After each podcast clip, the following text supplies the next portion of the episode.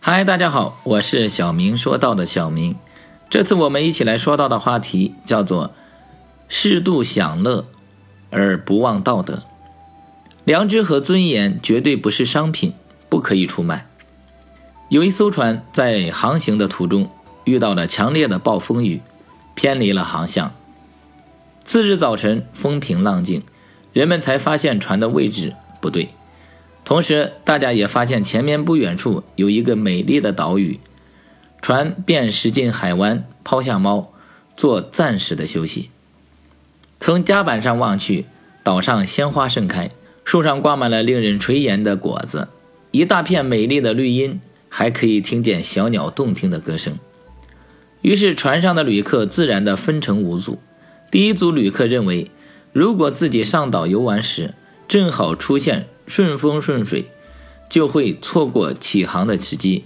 所以，不管岛上如何美丽好玩，我们坚持不登陆，守候在船上。第二组的旅客急急忙忙地登上小岛，走马观花地闻闻花香，在绿荫下尝了水果，恢复精神之后，便立刻回到船上来。第三组旅客也登陆游玩，但由于停留的时间过长，在刚好吹起顺风之时。以为船要开走，而慌慌张张地赶回船上来，结果有的丢了东西，有的失去了好不容易才占下的理想位置。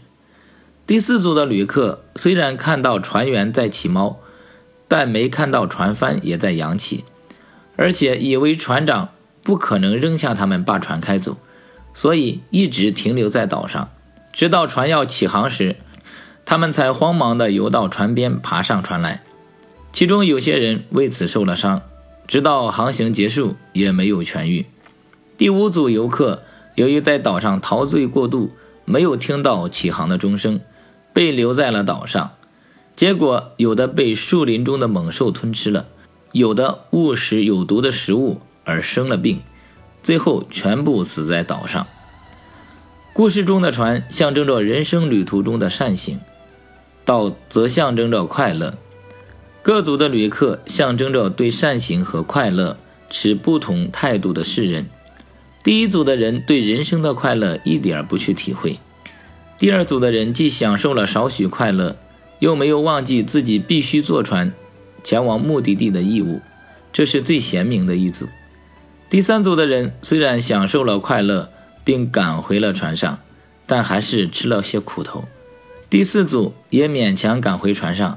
但伤口到目的地还没有愈合，人类最容易陷入的还是第五组，往往一生为了虚荣而活着。